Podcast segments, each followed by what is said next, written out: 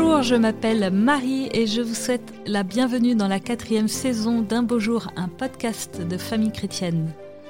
Un beau jour, c'est l'histoire d'hommes et de femmes croyants qui, comme vous et moi, menaient une vie tranquille, tracée d'avance. Et puis un beau jour, un événement inattendu et bouleversant a complètement infléchi le cours de leur existence. Ils nous racontent comment ils en ont été bouleversés, changés, rabotés, transformés dans leur vie et dans leur foi. Je suis sûre que vous serez comme moi édifiés et enrichis par ces récits livrés le cœur et l'âme grands ouverts.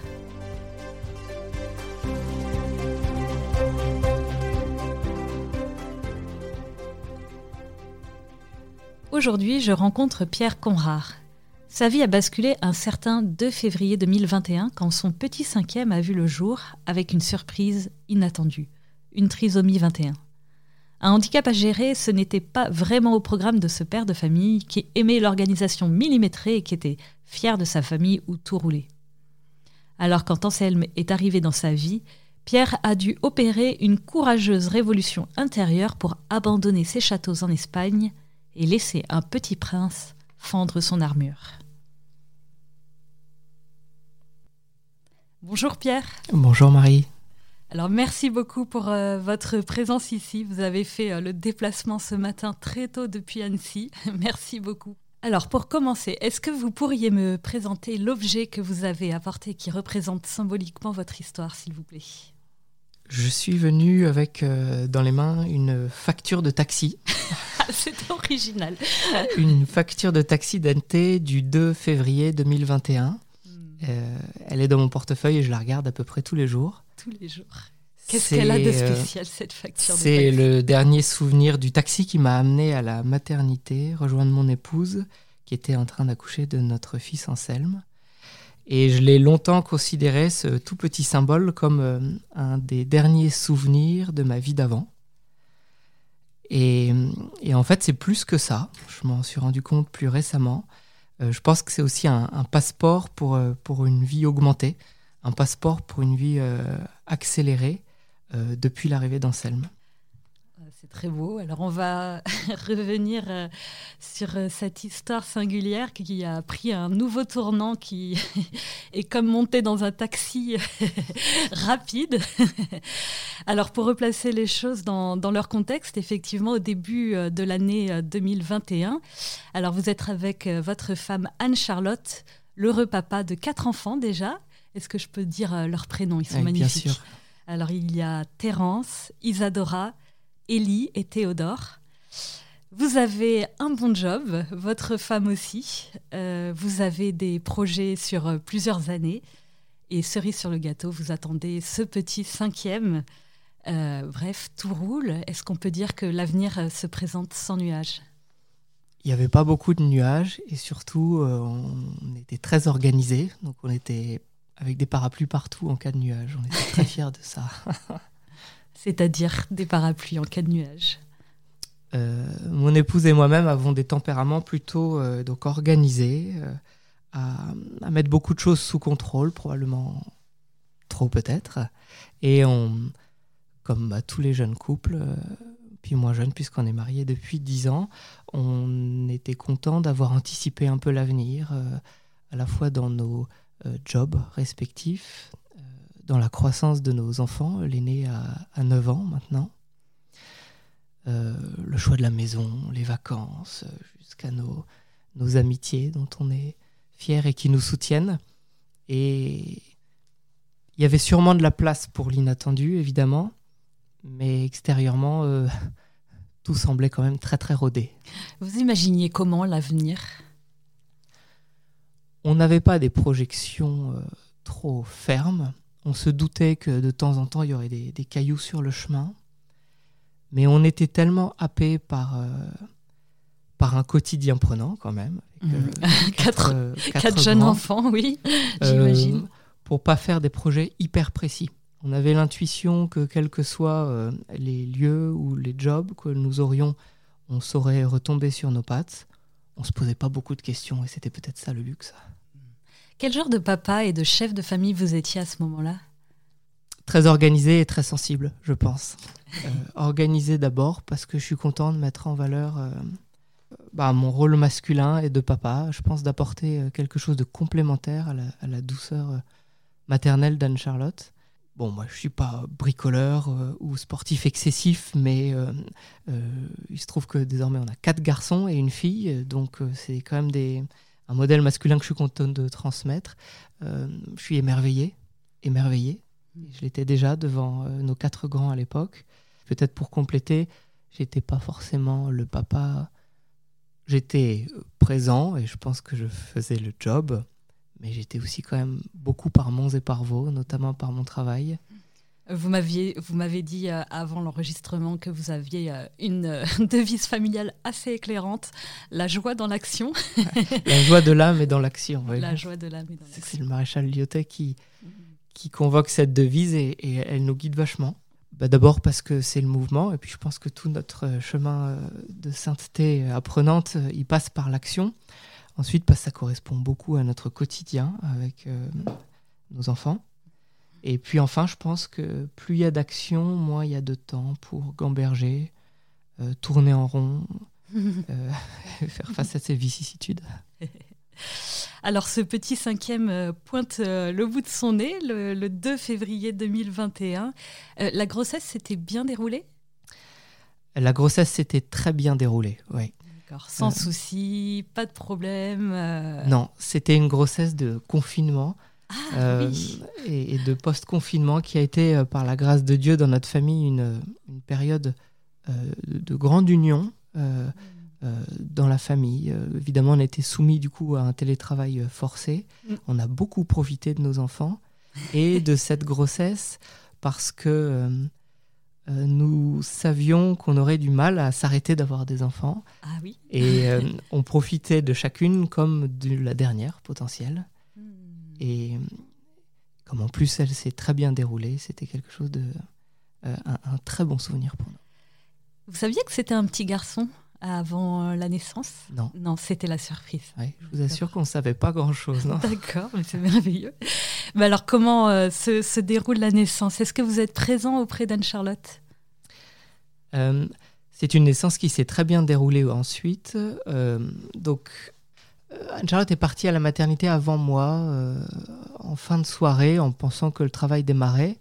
Et puis bah voilà, nous on semblait être hyper bien organisé, donc euh, on s'est dit moi je reste, et puis préviens-moi si ça s'accélère. Et vers euh, minuit ou une heure, Anne-Charlotte m'a rappelé euh, en me disant dors tranquille, c'est pas pour ce soir. D'accord. Bon, puis, finalement à 4 heures du matin, elle m'a dit bah, viens quand tu peux. donc on a appelé notre, notre cher nounou hein, qui fait partie de la famille, qui est venu prendre le relais à la maison. Ah, à 4 heures du matin? Ouais, Oh, génial. J'ai pris euh, le taxi que vous connaissez désormais. Et j'ai rejoint Anne-Charlotte euh, euh, voilà, pour la matinée qui a précédé la naissance. Pour moi, c'est des souvenirs pour nos cinq naissances qui sont hyper attendris. J'aime beaucoup le moment où le cocon du monde normal derrière moi se referme et que je rentre dans la maternité juste pour m'occuper de l'accueil de cet enfant-là, en sachant que tout roule par ailleurs avec les personnes de confiance qui s'en occupent. Et c'est dans cet état d'esprit que je suis arrivé à la maternité. D'accord, et du coup, Anselme naît. Et alors, c'est quel moment magique? Oui, c'est évidemment un moment magique. Euh, euh, donc il sort euh, avec une tête tout à fait semblable à celle de ses frères et sœurs. pas trop d'arrière-pensée de notre côté ou de suspicion. Euh, c'est un accouchement qui se passe bien pour mon épouse aussi, et ça c'est important. J'ai eu assez vite une intuition en me disant, il a quand même les yeux un peu bridés. Euh, et puis comme personne ne nous a rien dit, on a eu le temps euh, d'oublier cette première intuition. Progressivement, le personnel médical s'est retiré de la, de la, pièce pour nous laisser pendant peut-être une ou deux heures accueillir Anselme, tous les trois. Et ça ressemblait beaucoup à ce que nous avions vécu avant. Donc, euh, c'était super. Et, c'était très tendre. Donc, des premières minutes euh, qui ne sont pas gâchées euh, voilà, par, par de, de, mauvaises pensées. Qu'est-ce qui fait du coup tout basculer alors? Donc au bout de deux heures, on, avait vu personne et en le relisant, je m'aperçois que c'était quand même un isolement un peu accentué. Et là, une sage-femme vient nous proposer d'aller faire quelques soins pour Anselme, le laver, l'emmailloter, et, je pars avec elle. Et puis, donc, je lave Anselme, je traverse le couloir, on va dans une pièce un peu plus chaude, on l'emmaillote. Et puis arrive le pédiatre que nous n'avions pas vu encore avant. Un docteur dont on garde un, souvenir très attendri aussi. Et il examine Anselme, mais il n'examinait pas, il cherchait des confirmations. Euh, il cherchait. Un peu comme quand on cherche ses clés, on soulève les livres, le coussin du canapé. C'est pas là, je passe ailleurs. Donc c'était très mécanique. Et puis ensuite, il m'a regardé, il m'a dit euh, On va aller voir la maman. Et là, j'ai senti que ça allait être différent d'habitude, parce que quand tout va bien, on n'attend pas d'aller voir la maman. Donc on a retraversé ce couloir, et je me souviens très bien avoir eu le sentiment de, euh, bah, de traverser ma vie, de passer de l'autre côté euh, de ma vie. Donc ça restait le même établissement, hein. donc la même vie mais on passait dans une autre dimension. Donc nous sommes arrivés dans la pièce où Anne-Charlotte était. Et puis le pédiatre était assez embêté. Donc il a pris du temps et, des super mots pour nous dire il y a des suspicions. Et puis en fait, il n'a pas prononcé le mot de trisomie 21. Ça sortait pas dans sa bouche. Et c'est moi qui l'ai sorti. Je lui ai dit est-ce que vous pensez à une trisomie 21 Il m'a dit oui. Et ma première réaction immédiate hein, face à lui a été de le rassurer. Ah Il était très embêté parce qu'elle n'avait pas été diagnostiquée durant la grossesse et parce qu'on peut imaginer des tas de réactions diverses euh, voilà, dans ces cas-là. Et là-dessus, euh, on lui a expliqué euh, tout de suite que ça faisait partie pour nous des scénarios possibles. Et puis là, je l'ai laissé reprendre son discours très enveloppant, très gentil tout de suite dans le conseil. Et puis il a eu euh, l'infinie euh, élégance après de se barrer, de, partir et nous nous sommes retrouvés tous les trois. Et alors, euh, quelle a été votre, vos premières réactions à, vous et Anne-Charlotte? Là, on a beaucoup pleuré, forcément. sans rien se dire, on a beaucoup pleuré. Et puis, bah, les premiers mots que nous avons dit à Anselme, c'était bah, voilà une drôle de surprise que tu nous fais. En fait, on savait que c'est quelque chose qui nous pendait au nez. Ah ouais? C'est bizarre à dire, mais oui. ma, mon épouse a deux cousins germains qui sont atteints de trisomie 21. Quand elle était jeune, elle était chef scout d'une troupe euh, de guides handicapés. D'accord. Quand on s'est marié, euh, le, frère de Saint-Jean qui nous a mariés nous a dit Bon, vous, vous avez quand même pas mal de cordes à votre arc, vous n'avez pas le choix. Vous n'avez pas le choix pense à la parabole des talents, etc. Et puis comme tout roulait vraiment bien, on s'était dit à un moment ou un autre, on, va convoquer tous nos talents au service de quelque chose. on ne savait pas de quoi, mais c'est pour ça que l'arrivée d'Anselme, c'est le rendez-vous avec, euh, avec moi-même en fait. Vous avez senti que c'était le moment? Oui, je crois. Alors le, rôle dévolu euh, au papa, généralement après la naissance, c'est d'annoncer euh, la grande nouvelle, l'heureuse nouvelle à, tous les proches. Alors d'abord aux aînés, bien sûr, et puis aux grands-parents, aux amis, avec euh, la photo du bébé sur sa maman dans son petit berceau. Sauf que là, bah, il y, a, y a ce handicap quand même qui vient jouer un peu les troubles faits. Alors comment vous gérez ces annonces? Parce que vous devez déjà être tellement bouleversé vous-même. Oui, ça a été euh, très difficile pour moi, et en tant que, papa et garçon, euh, d'être celui qui apportait une, excellente nouvelle avec euh, une nouvelle complémentaire. Et là où j'avais eu l'habitude pour mes quatre premiers grands bonheurs et grandes naissances d'annoncer par beaucoup, beaucoup de coups de fil dès les premières minutes l'immense nouvelle, je ne m'en suis pas senti capable. Alors d'abord, on s'est dit, bah, on va prendre le temps, on n'est pas obligé, on est dans un cocon. Euh, et ensuite, on a choisi euh, les personnes avec qui on avait euh, l'intuition que ça serait le plus simple, c'est-à-dire dans l'écoute, hmm, tout court, voilà, et que ça pouvait durer 30 secondes et, et, pas plus. Donc assez rapidement sont venus, bien sûr, nos quatre parents, mais on a commencé par des personnes encore plus proches. Euh, on annonce la naissance, tout le monde nous félicite, le prénom, le poids, les yeux. et puis, quand on complète en disant qu'il y a une très forte suspicion de trisomie 21, les, les réactions, elles ont été hyper diverses, mais toutes aimantes. Ah oui. Il n'y a eu aucune réaction euh, nuancée ou, euh, surprise. Je pense que les gens ont aussi eu la pudeur de vivre ça derrière nous. Hmm. Et et c'est super de ne pas rajouter trop vite la tristesse de chacun à la nôtre. Mm. Et euh, les gens ont été dans l'écoute, ils ont été avec des paroles très simples et ils n'ont pas cherché à en rajouter. Ils ont compris aussi qu'on n'avait pas envie de conversations qui durent trop vite. Qui durent trop, longtemps. pardon. Euh, et au bout de cinq ou six coups de téléphone, on a arrêté. Euh, moi, j'étais dévasté c'était, c'était trop épuisant. Hmm. C'était, euh, c'était trop épuisant et ça me bouffait trop d'énergie. Et puis en plus, Anselme, il était là et je préférais profiter de lui. Donc c'est là où on a expérimenté pour la première fois d'aller se ressourcer auprès d'Anselme.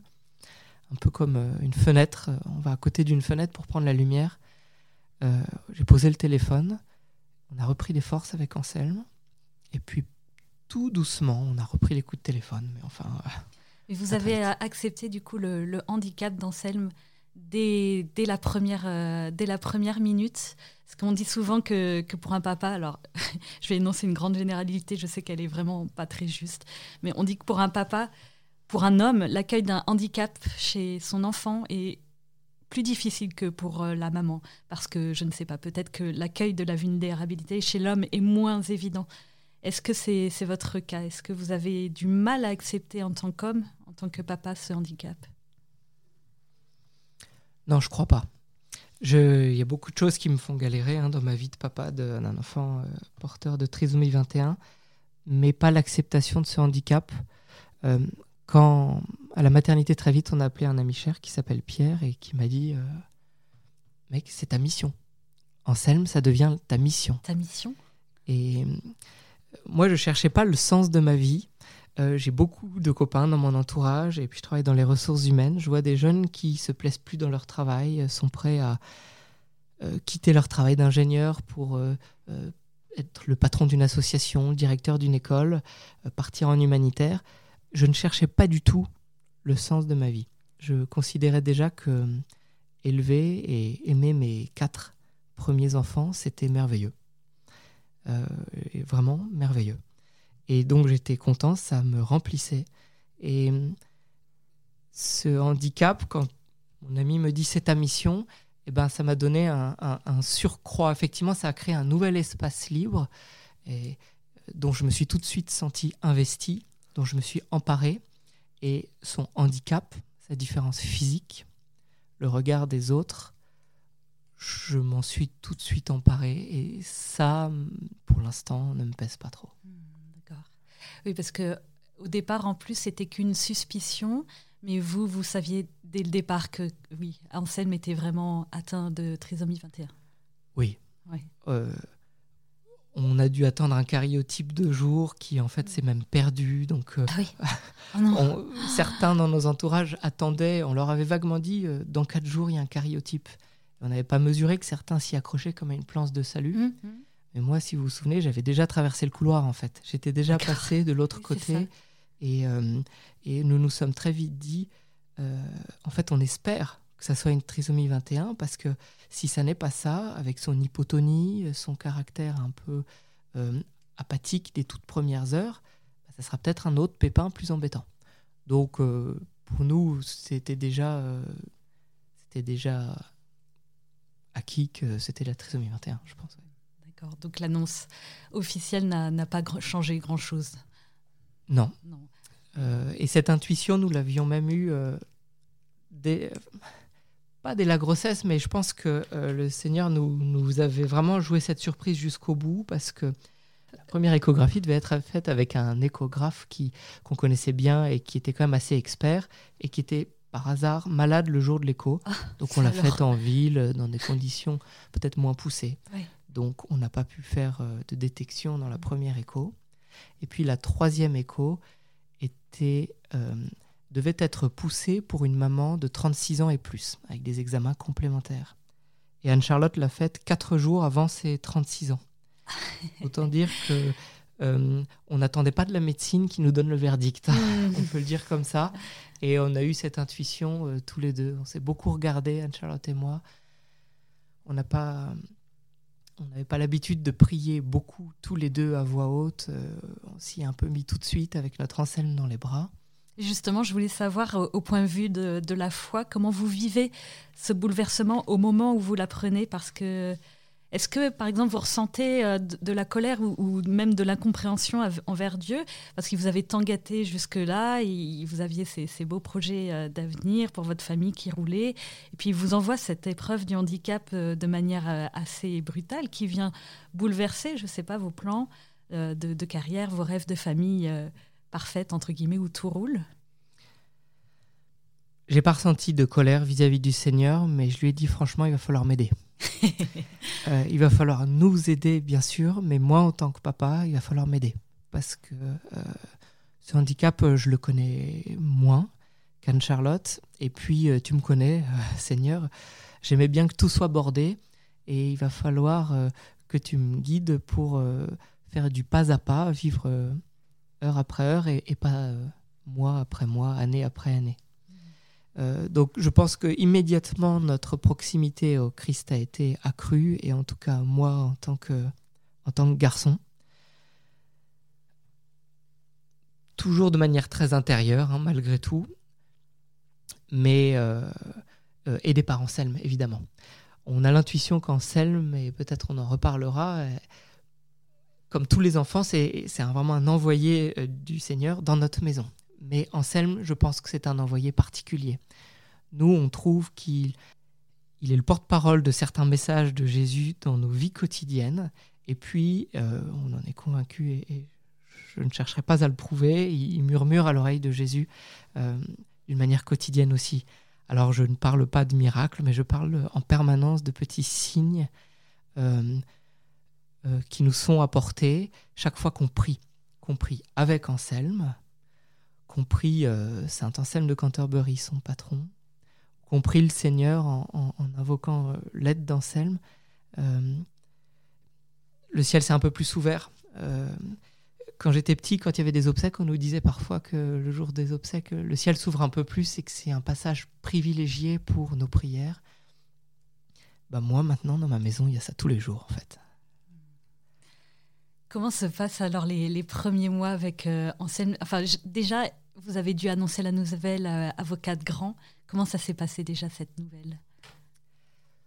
Je pense que ça a été le, moment le, plus fort, euh, peut-être euh, peut-être de, de toute cette aventure.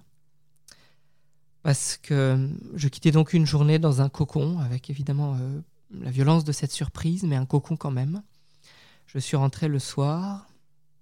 J'ai expliqué en quelques mots euh, à notre nounou chérie euh, la situation. euh, et puis, euh, avec beaucoup d'élégance, elle, est partie.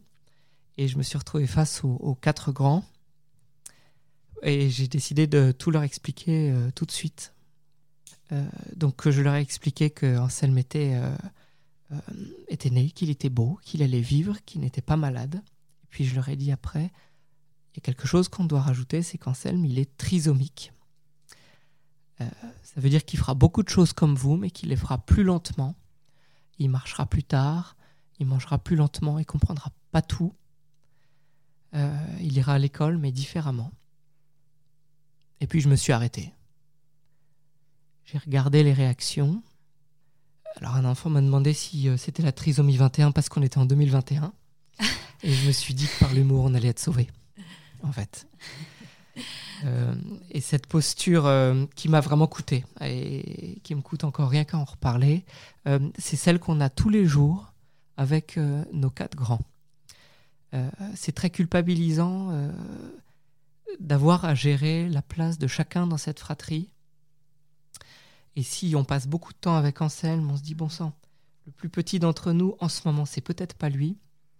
Et puis à l'inverse, quand on passe beaucoup de temps avec un plus grand qui en a besoin, et qu'on regarde Anselme qui demande pas beaucoup d'attention, qui réclame pas sa nourriture, euh, et qu'on a laissé 20 minutes dans un coin dans son parc, on se dit mince, je viens de le laisser 20 minutes.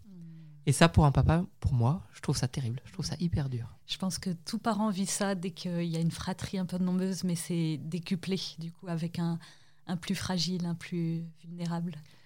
Oui, c'est probable. Et puis, on remet une pièce euh, dans la machine euh, quasiment toutes les semaines ou tous les mois pour prendre la température du moral de nos quatre grands, euh, parce que c'est des équilibres qui se déséquilibreront et à un moment, ça, peut, ça va déborder aussi dans leur vie d'avoir le poids de ce petit frère particulier.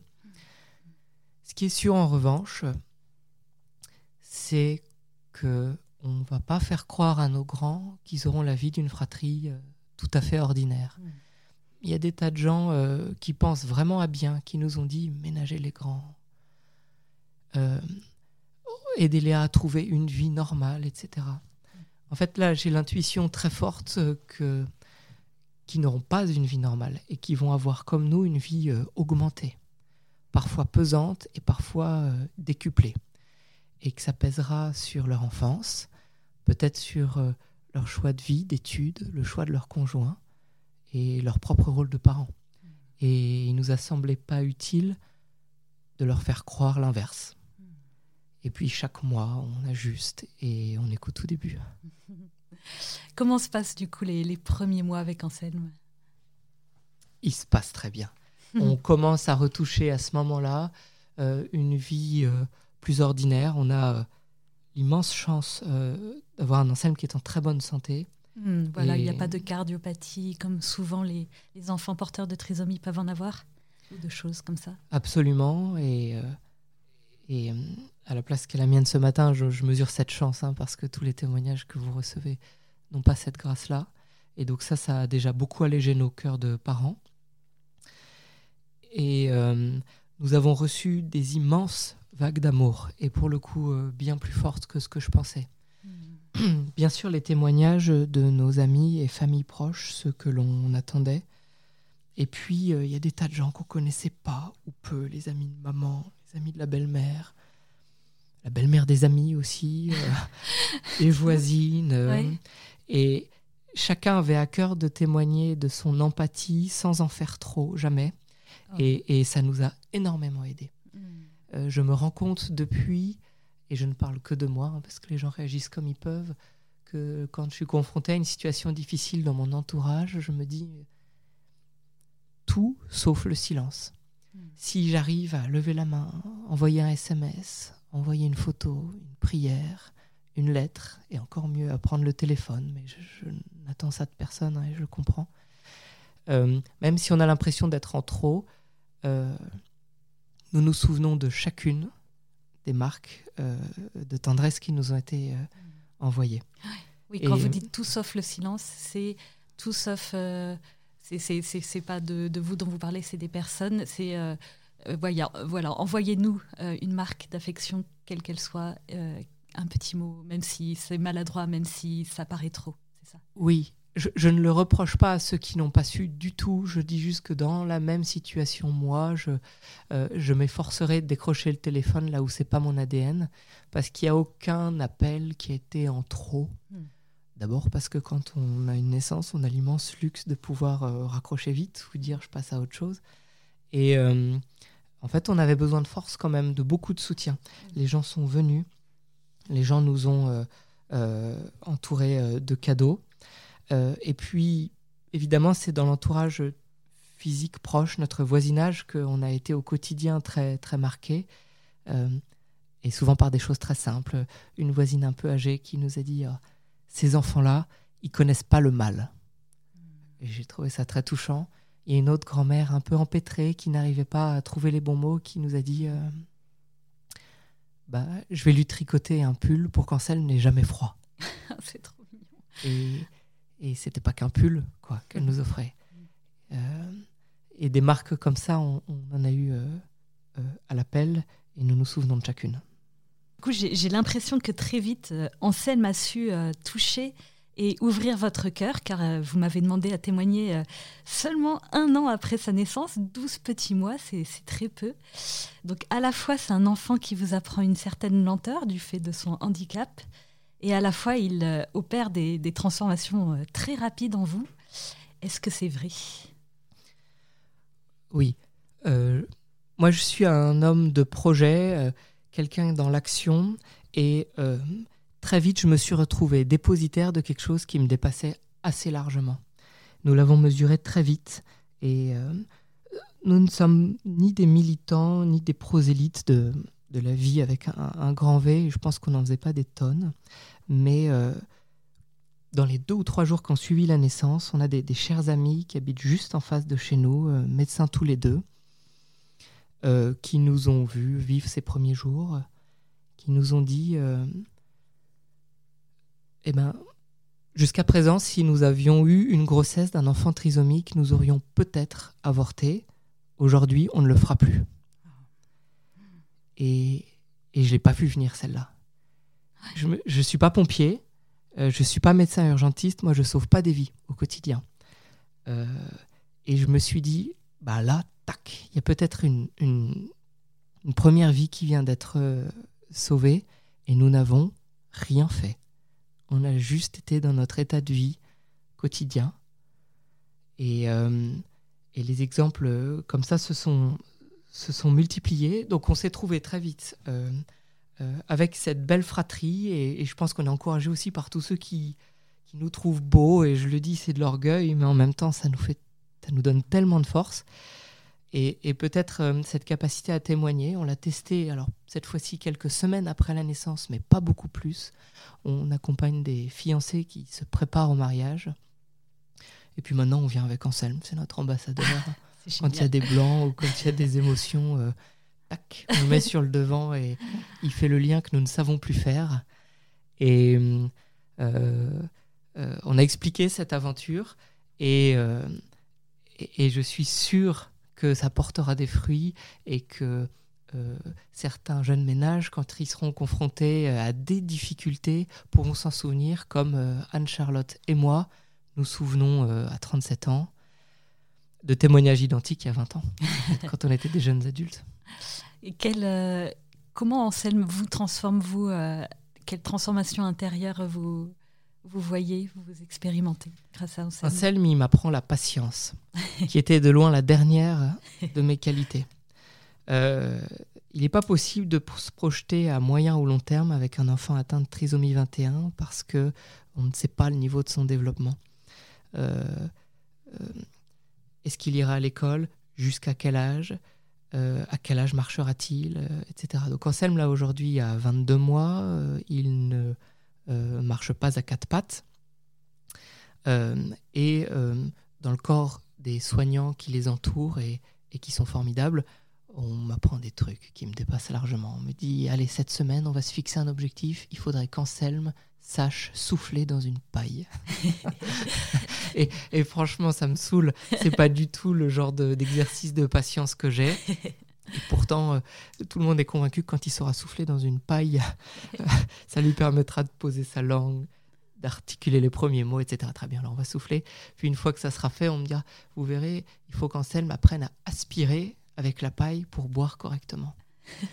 Donc c'est un deuxième exercice euh, de patience qui me dépasse euh, assez largement. Euh, ma maman, pour qui la tendresse est infinie, m'a dit dès la maternité, voici telle et telle lecture, il faut que tu lui fasses des massages sur les lèvres pour que sa langue se rentre. Alors, comme c'est ma maman, je m'y suis mis, mais ce genre d'exercice de patience, c'est presque des. C'est forcément des défis que le Christ me donne pour poser un peu. Et je m'y mets un peu. J'étais pas le champion pour assister à tous les rendez-vous médicaux. Euh, Anselme, il a, il a chaque semaine désormais deux rendez-vous d'orthophonie, hmm. plus deux rendez-vous de kiné. Et ça, ça aiguise euh, ma patience, on écoute, et ça, ça me transforme. Hmm. Et j'aimerais revenir sur euh, cette expression que vous avez employée avec Anselme la réalité est comme augmentée. Qu'est-ce que vous voulez dire par là? Anselme, il est le radar de nos émotions. Avant même que nous percevions euh, nos émotions, dont je parle dans notre famille, à 7 par exemple, lui, il les a senties. Un peu comme les oiseaux qui vont se cacher avant que l'orage arrive. Anselme, il va se refermer quand il sent qu'il y a une animosité. Euh, et ça, ça nous oblige. Hmm. Euh, la semaine dernière, un dimanche après-midi, Anne-Charlotte et moi nous sommes disputés pour une brouille tout à fait basique. Elle voulait aller à la plage et moi au ski ou l'inverse.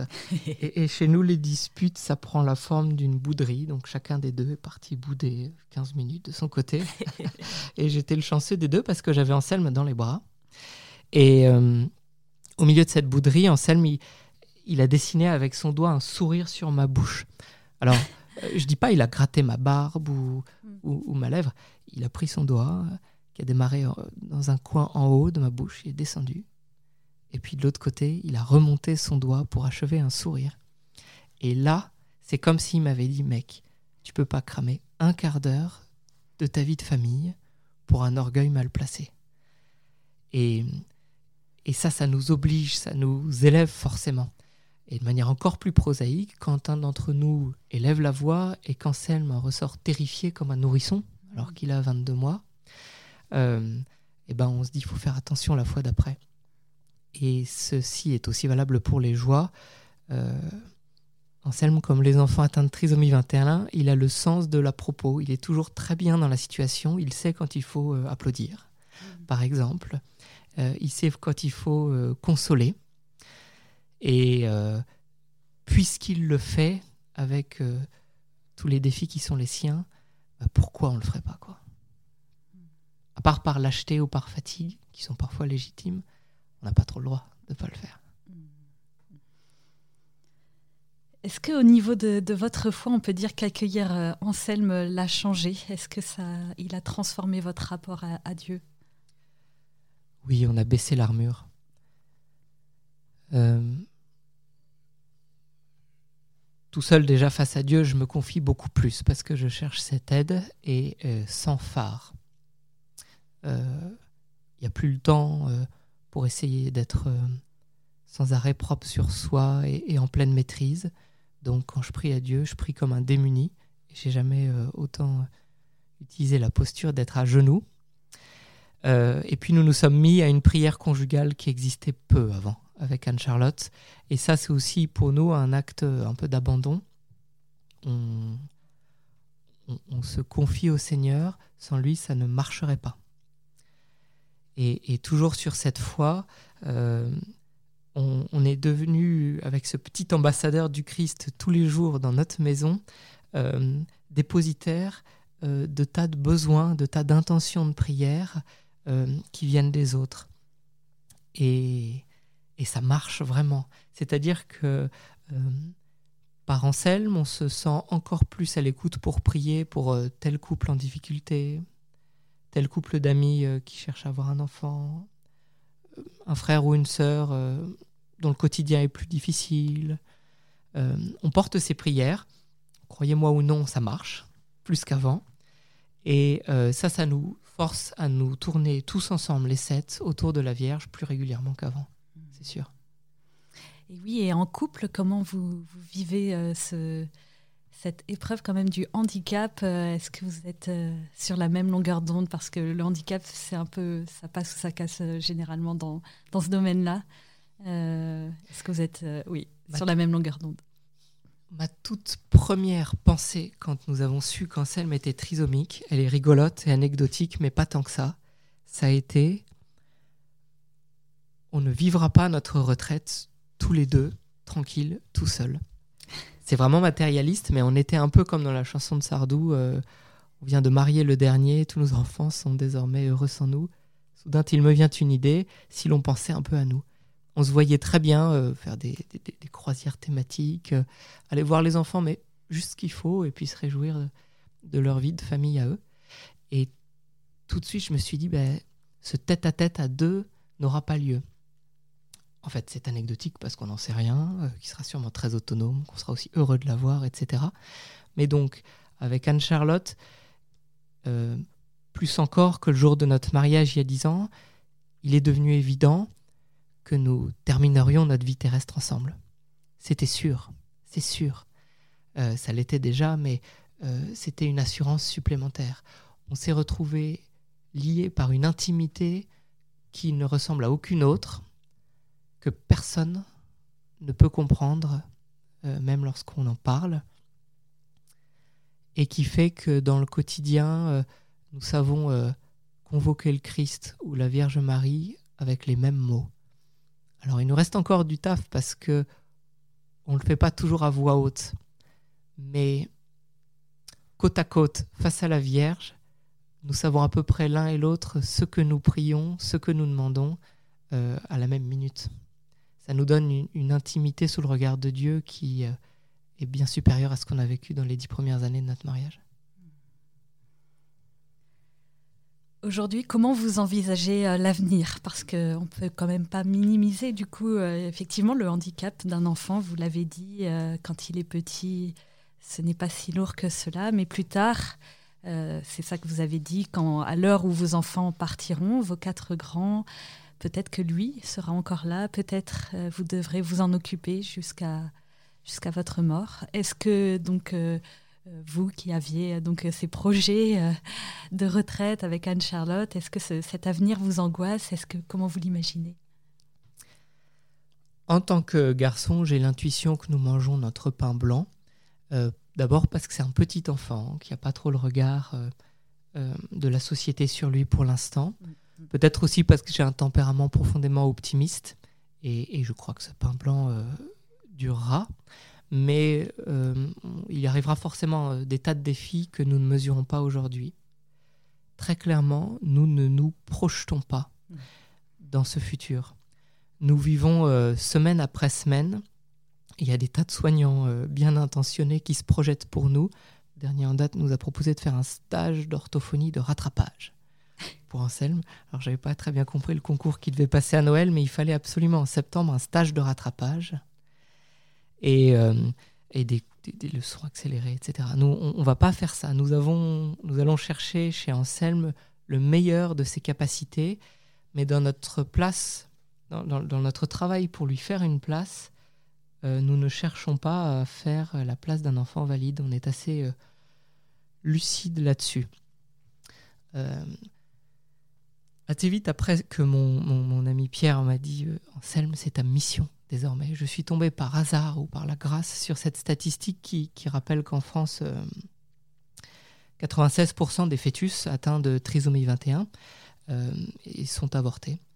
Et, je respecte toutes les décisions, mais je me suis dit, euh, si dans l'avenir, ma mission, c'est de faire une place à ce petit garçon dans une société où la différence n'est pas encore partout acceptée, bah, je trouve que c'est un beau job une belle mission et qui me remplira suffisamment.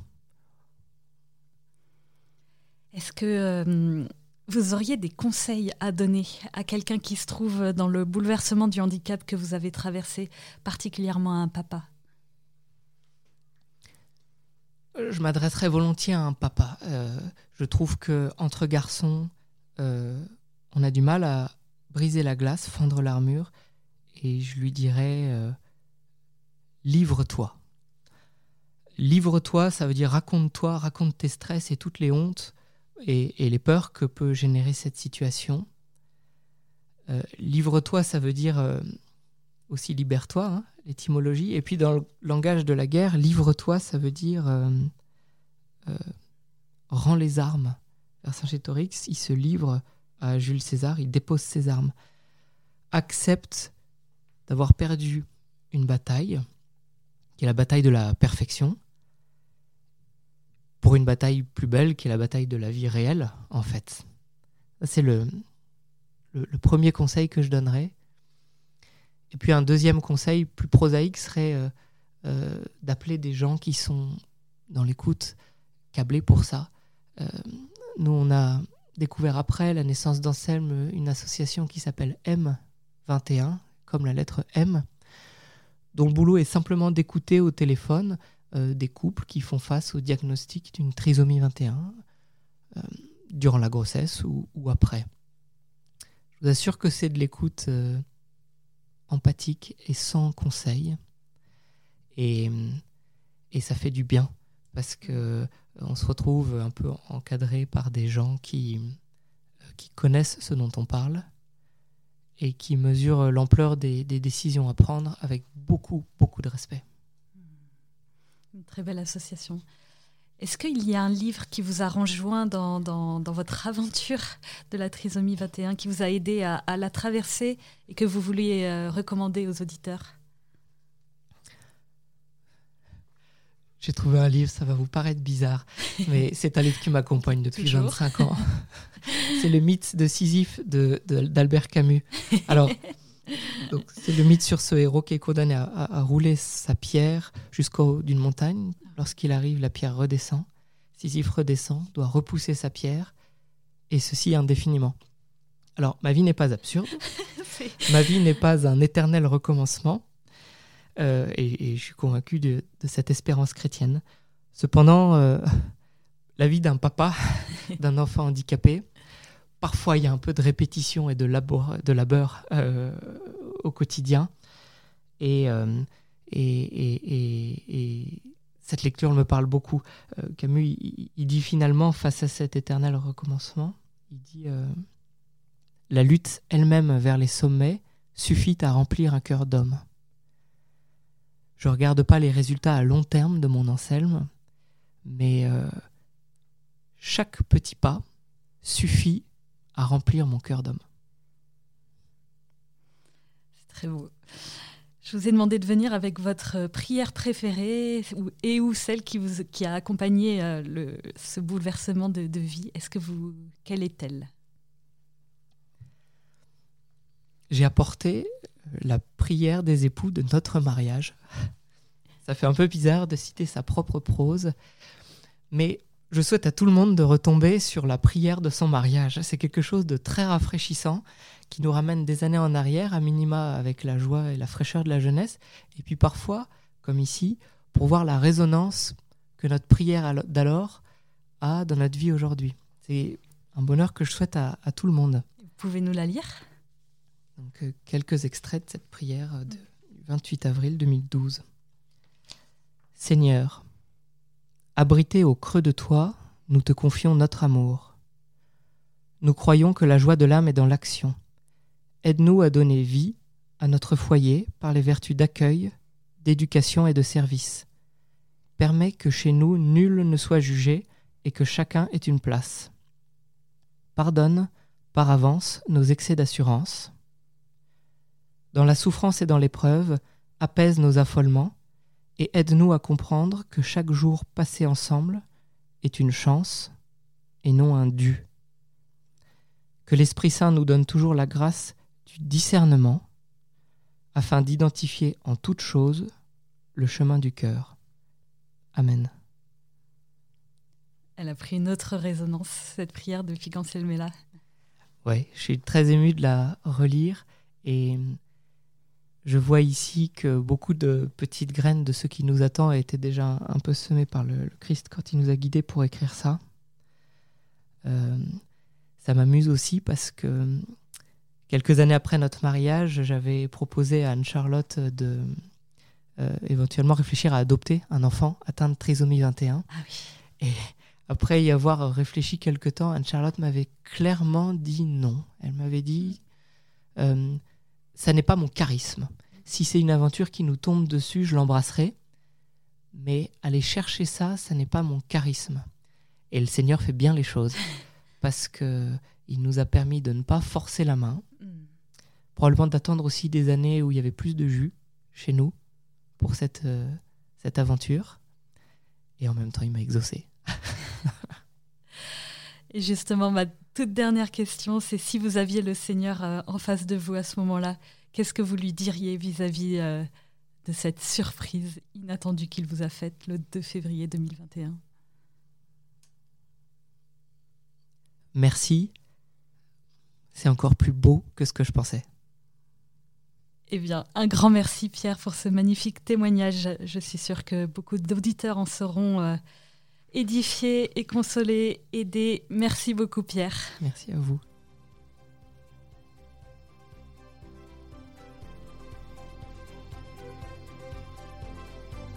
Merci de nous avoir écoutés. J'ai été très heureuse de recevoir Pierre Conrard et je le remercie pour son témoignage sensible et émouvant sur l'accueil du handicap par un homme et un père de famille. N'hésitez pas à partager ce podcast autour de vous, surtout à ceux qui ont le plus besoin d'être réconfortés dans leur chemin de foi.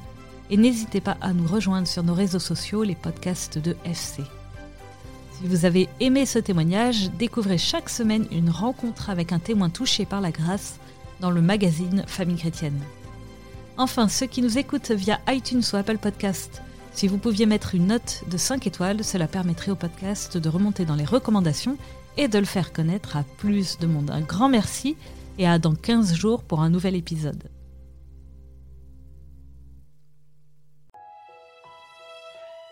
Famille chrétienne vous invite à vivre le temps de carême avec ses contenus dédiés. Articles, podcasts, vidéos, newsletters vous aideront à méditer et à vous recentrer sur l'essentiel. N'attendez plus et abonnez-vous au magazine à partir de 2,90€ par mois. Rendez-vous sur boutique.famillechrétienne.fr.